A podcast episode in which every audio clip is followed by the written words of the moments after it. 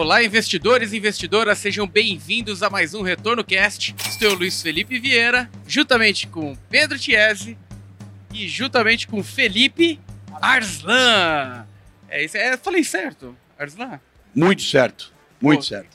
Parabéns. Sa saiu bem, saiu bem a pronúncia. Que acertou minha, minha pronúncia, a pronúncia do meu sobrenome. Poxa, o um prazer ter você aqui Obrigado. com a gente na Expert, o maior evento de investimentos do mundo. E antes da gente entrar no bate-papo mesmo, do mercado, estratégias, eu queria que você falasse brevemente aí pro, pro nosso público quem é o Felipe Arslan e quem é a Vinland.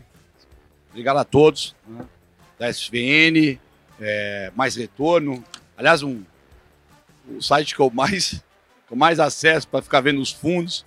Acho sensacional, muito, muito bom mesmo, uma ferramenta muito boa, produtiva pra caramba. Parabéns aí.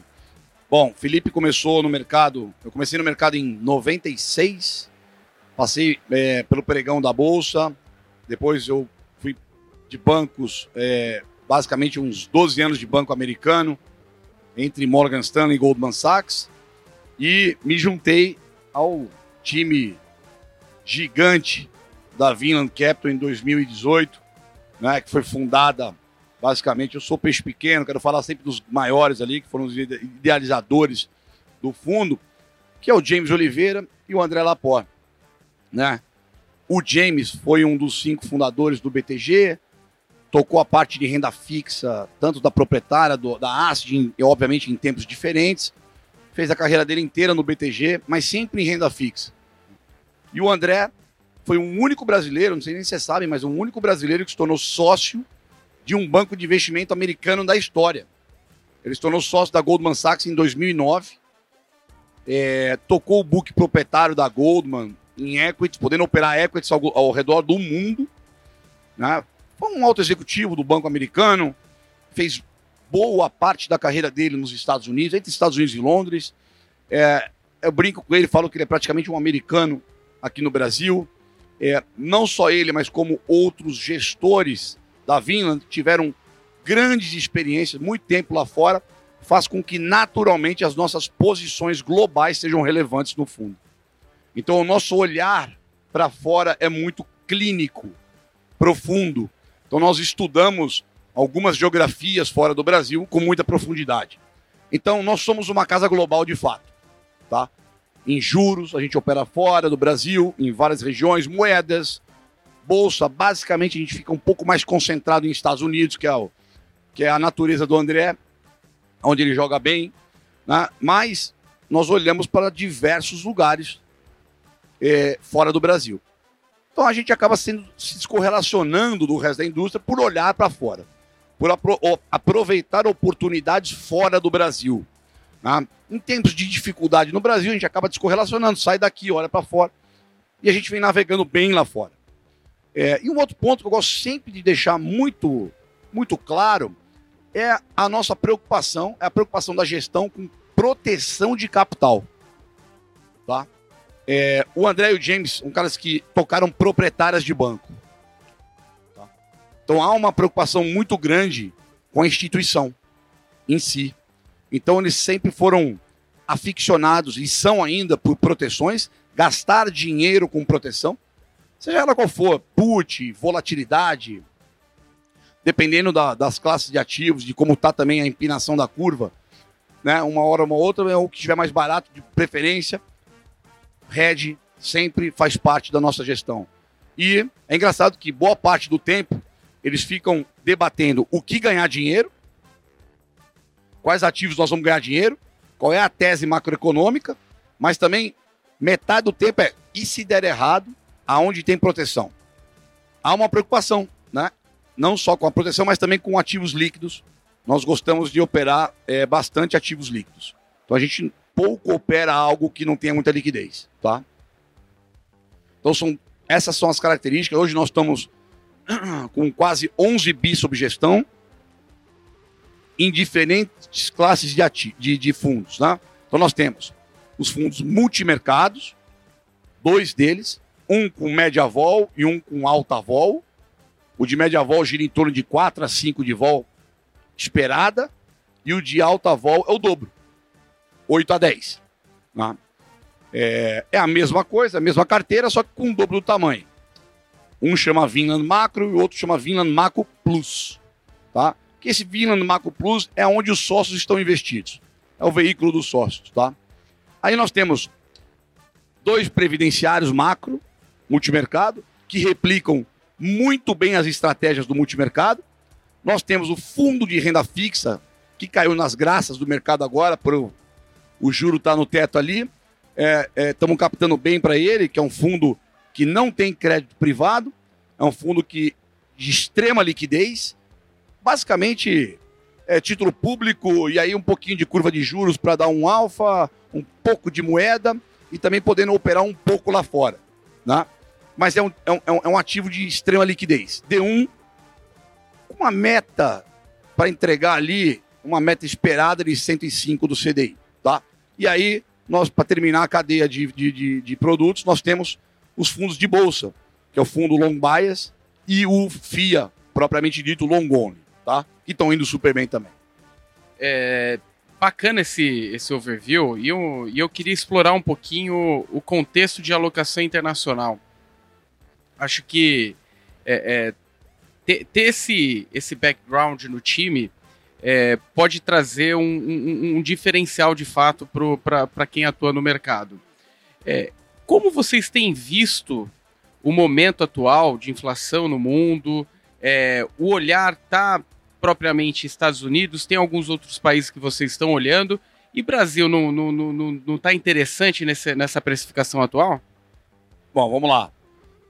É, a maneira como a gente é, é, constrói carteira e portfólio é sempre olhando para o cenário macroeconômico. Então, nós construímos uma tese macroeconômica, tá? muito embasada nas informações e nos estudos profundos que o nosso time macroeconômico faz, time de economistas liderado pelo Aurélio Bicalho.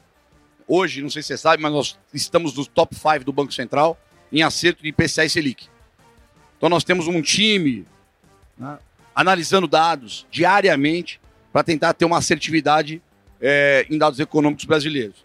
Então a gente preza muito por isso. Então a gente gosta de olhar esses dados bem bem minuciosamente, né, profundamente, para tomar uma decisão é, embasada numa tese macroeconômica. Então a gente sempre constrói essa tese, joga ela num funil e tenta replicar e traduzir essa tese em renda fixa e também em bolsa. Ou seja, nossos produtos de bolsa eles não são alienados ao cenário macroeconômico, tá? Então, qual é o cenário? Qual é a nossa tese macroeconômica que vem perdurando, na verdade, desde o ano passado? É um cenário de inflação ainda preocupante, ou seja, a inflação ela não, ela melhorou um pouco na margem, mas ela continua ainda com uma cara feia. E, e, tem algum tema específico que nesse momento tem atraído um pouco mais vocês, tem, tem interessado um pouco mais? Alguma posição estratégica que vocês estão mais confiantes? Olha, continua sendo o juro americano, que parece pra gente que agora no nível que tá, tem uma simetria. Né? Então a gente olha muita simetria de ativos. Parece um pouco complicado, né? Você falar de algum tema. Uh, bolsa, a gente gosta do setor elétrico, por exemplo. Né? Uh, a gente tem alguns papéis setor elétrico que a gente gosta bastante. A grãos continua sendo é, é, é, o setor que a gente vem apostando há muito tempo e a gente continua apostando no setor agrícola.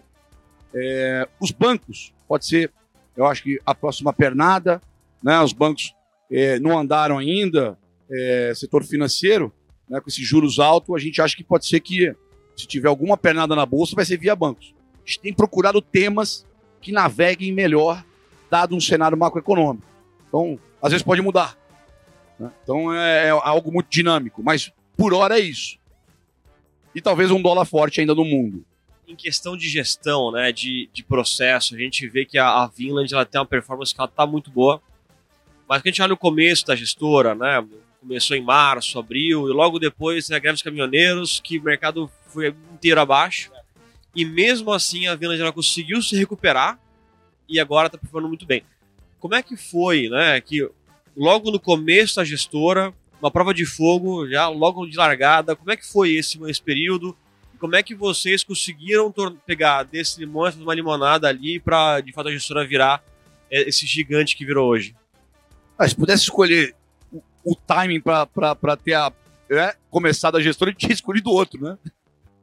Mas a história é assim mesmo. É, nascemos num momento extremamente difícil, greve dos caminhoneiros logo no primeiro mês. E fora isso, teve a eleição numa das mais disputadas da história, país totalmente dividido. Foi extremamente duro, mas eu olho com olhos é, é, é, muito bons, porque nós tivemos que fazer é, alguns ajustes de equipe. Né? Pega um cara que joga aqui, melhora aqui ali, que talvez a gente teria demorado para fazer. Então a gente ajustou a engrenagem muito rápido, tivemos que ajustar rapidamente a engrenagem, aquilo que não funcionava passou a, né, a gente passou a, a corrigir, que normal, de toda gestora. Cara, também todo mundo que nasce, nasce experimentando alguma coisa e vê que realmente não dá certo, melhora aqui, melhora ali, tira aqui, coloca aqui. E foi ótimo, porque é, a gente ajustou muito rápido. Em 2019, a gente foi uma das três melhores é, é, fundos macros da indústria, fechado, 2019. É que ninguém olhava pra gente. Né? Porque 2018 foi ruim, ninguém olhava pra gente, mas a gente foi uma das melhores, dos melhores fundos de 2019 já. É que aí veio 2020 e nós passamos ileso pela, pela crise do coronavírus. E aí todo mundo olhou pra gente, falou, pô, o que esses caras fizeram, né? Que tipo de gestão é essa? E o que, que vocês fizeram? Conta pra gente. Ah, na verdade, nada de diferente do, do nosso DNA que é de proteção, que é de ativos líquidos e que é de extrema humildade quando a gente não sabe o que está acontecendo, zero portfólio. Foi isso. Né? As nossas proteções, é, no, é, é, o primeiro drawdown lá que teve quando saiu na China, o coronavírus pro, nos protegeu desse primeiro drawdown. Depois, o André e o James, macaco velho de mercado, olharam e falaram: não sei o que está acontecendo, não entendo essa história de coronavírus, zera tudo. Isso eu estou falando 10% para baixo, tá? E nós zeramos tudo. Rapidamente. Eu estava na mesa ainda. Então nós zeramos tudo, portfólio zerado. E aí, a história, vocês sabem, veio o tsunami. Veio o tsunami e a gente estava a gente tava fora da praia. Então, assim, não fizemos nada diferente do, do, do, do, do DNA da, da, da, gestão. E essa capacidade de se ajustar, né, do gestor multimercado, é o que a gente busca, a gente vai alocar no fundo desse tipo. Né? A gente sempre reforça para o cliente que é longo prazo, vai ter volatilidade, confia no gestor que se mudar o cenário, o gestor que muda. Então a gente viu na Vinland, teve três momentos ali difíceis de você, de você gerir carteira, né? Foi greve dos caminhoneiros, depois eleições, agora a Covid. E mesmo assim, o cliente que investiu lá atrás, no pior momento, hoje ele continua tendo uma performance muito boa, porque a gente quer realmente que o investidor ele aloque no multimercado segure, porque o gestor vai, vai ajustar a carteira se o cenário mudar. Acho que esse é um ponto importante. Não, um ponto importante também é outra coisa, Pedrão, que eu acho que tem que falar, é, isso aprendi muito com o James e com o André. É, cara, perder faz parte do business e vai, é, é questão de tempo para acontecer. Só que a gente quer perder com pouca posição e ganhar com muito. Então, esse é o trabalho do gestor. Né? Errar vai acontecer. Né? E, e, e, e, uma vez eu eu sou um cara que eu gosto de olhar mercado. Eu falei, James, não tá na hora de vender esses juros longos? Ele falou, não, Filipão, não quero ser macho, eu quero estar tá vivo. Então a preocupação dos dois é realmente olhar para o business e estar vivo, e, e estar vivo em momentos de muita volatilidade, não tentar ser herói. Na verdade, quando a gente tiver, quando tiver muita simetria, a gente estiver confiante, nós vamos estar posicionado, né? Vamos, vamos sim alocar risco, mas com muito cuidado com, com o dinheiro é, nosso que está lá dentro e com o dinheiro de vocês. É, Felipe, outro, outro ponto importante que, estando no, no cenário internacional, mercado internacional, acaba sendo facilitador por conta da liquidez, é de fato o volume. O volume de investimento acaba afetando um pouco o processo de alocação e muitas vezes o que o, os processos que eram feitos no início tem que ser uma tomada de decisão totalmente diferente, porque o fluxo de alocação é totalmente diferente, né? É, como que vocês estão preparados aí para aumentar o portfólio de vocês? Existe um nível de capacity que vocês enxergam? Ou vo você acha, acredita que pelo mercado que vocês estão estabelecidos, não muda muita coisa do, do início do, do, do, do, do nascimento ali, ali da Vinland para o pro processo de alocação agora? No número que nós estamos nós estamos trabalhando hoje, que é 11 bi, é, a gente ainda consegue navegar bem. Acho que muito por conta do que você falou. Como a gente olha ativos fora, né, a gente tem uma, um benefício da liquidez. Né? Mas é óbvio que não dá para crescer pro, a, a de eterno. Né? Então a gente tem sim um número. É, por exemplo, o nosso Macro Plus vai fechar no dia 30 de setembro, que é o último dia útil do mês de setembro. Esse fundo dos sócios, que é o de alta vol, vai fechar. Então já temos um fechamento pela frente. Né? O outro macro, o de baixa ou de média vol, vai continuar aberto. Os fundos de renda fixa ainda têm espaço para mais capacity, é porque tem liquidez infinita. Infinita também não, né? Mas, mas tem mais liquidez uh, do, que, do que o propriamente dito macro. Eu acho que assim, o, o, o, os fundos que mais é, é, são mais, é, mais preocupam em relação à, à, liquidez são os fundos de bolsa. Então, long only, long bias talvez sejam fundos no máximo de 2 bi, 2 bi e meio. Mais do que isso, acho que a gente começa a ver, encontrar um pouco mais de dificuldade de navegar, principalmente na Bolsa Brasileira. Né? Principalmente na Bolsa Brasileira. Como o multimercado é um, é um bicho que você tem mais renda fixa dentro dele, né? É, curva de juros no Brasil é líquida, treasury americano nem preciso falar, moedas extremamente líquido, então não há problema, não há muito problema de capacity. Mas é óbvio que tem um número, né? É, é, acho que na família macro a gente quer chegar ali a 12, 13 bi, né? E aí a família de equities toda 5 bi, 6 bi. Então é isso, uma casa de 20 no máximo, fecha, e aí é, a, gente dá, a gente trabalha melhor. Perfeito, até até porque, se não fica muito restrito, acaba tendo uma alta correlação com a indústria, né? Exato. Todo, né? Aí você não consegue navegar melhor, do jeito que a gente gosta, é isso. A gente está no momento é, da era da informação. Um, um, um número de informações aí é, absurdas por dia, né? Chegando. É, quando, quando a gente vê esse volume, ele acaba sendo exponencial. E, e muitos gestores estão abraçando a ideia de ter um braço quantitativo para a leitura dessas informações, até no, numa estrutura meio Freakonomics, né?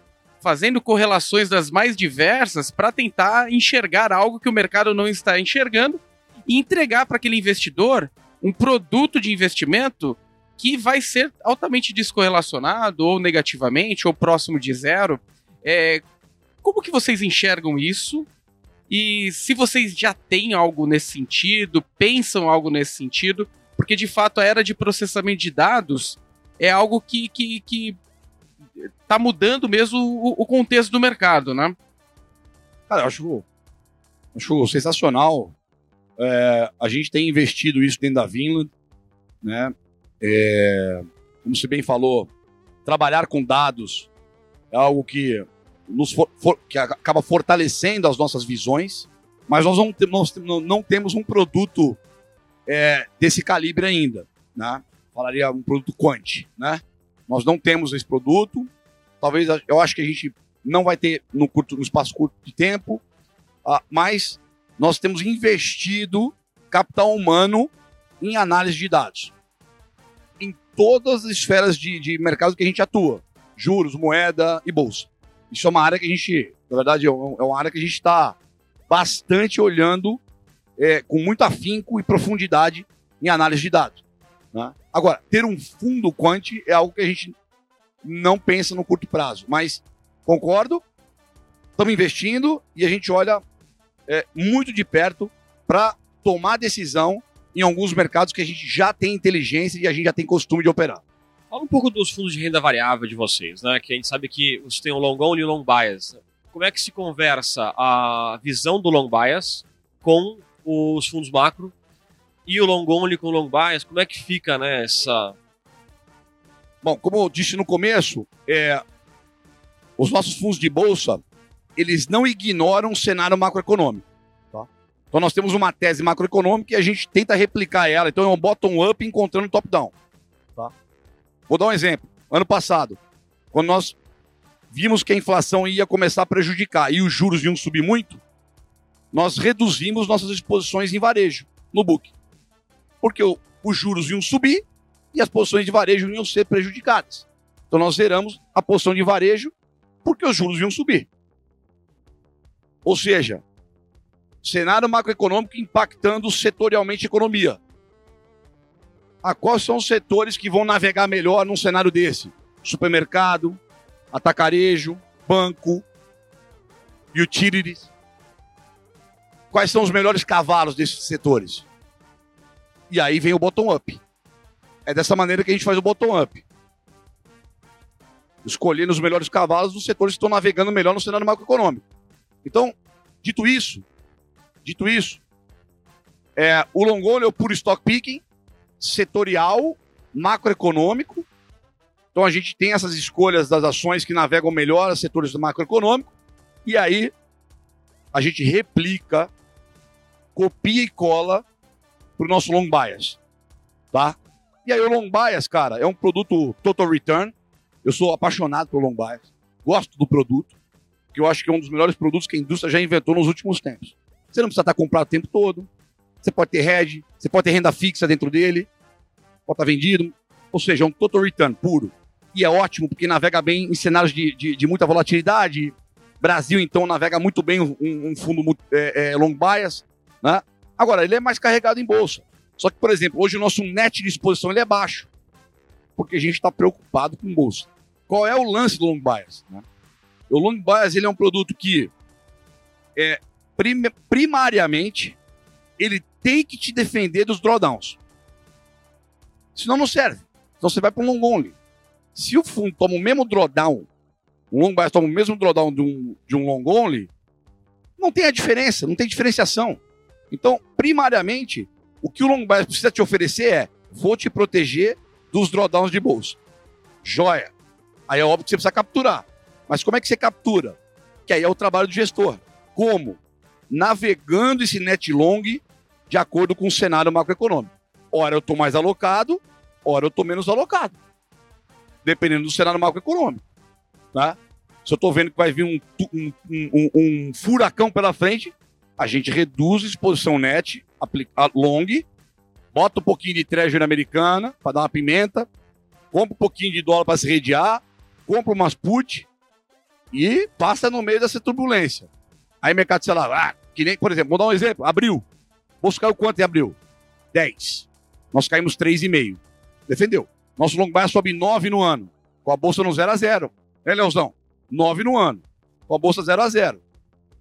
Então, assim, é um produto que defende, mas ele captura. Então, valeu, Felipe. Obrigado, obrigado mais a vocês aí pela valeu, participação. Obrigado, obrigado a todos aí que estiveram presentes aqui no stand SVN aqui na Expert. E obrigado para você que nos ouviu aqui. Abraço. Valeu, abração. Obrigado, pessoal.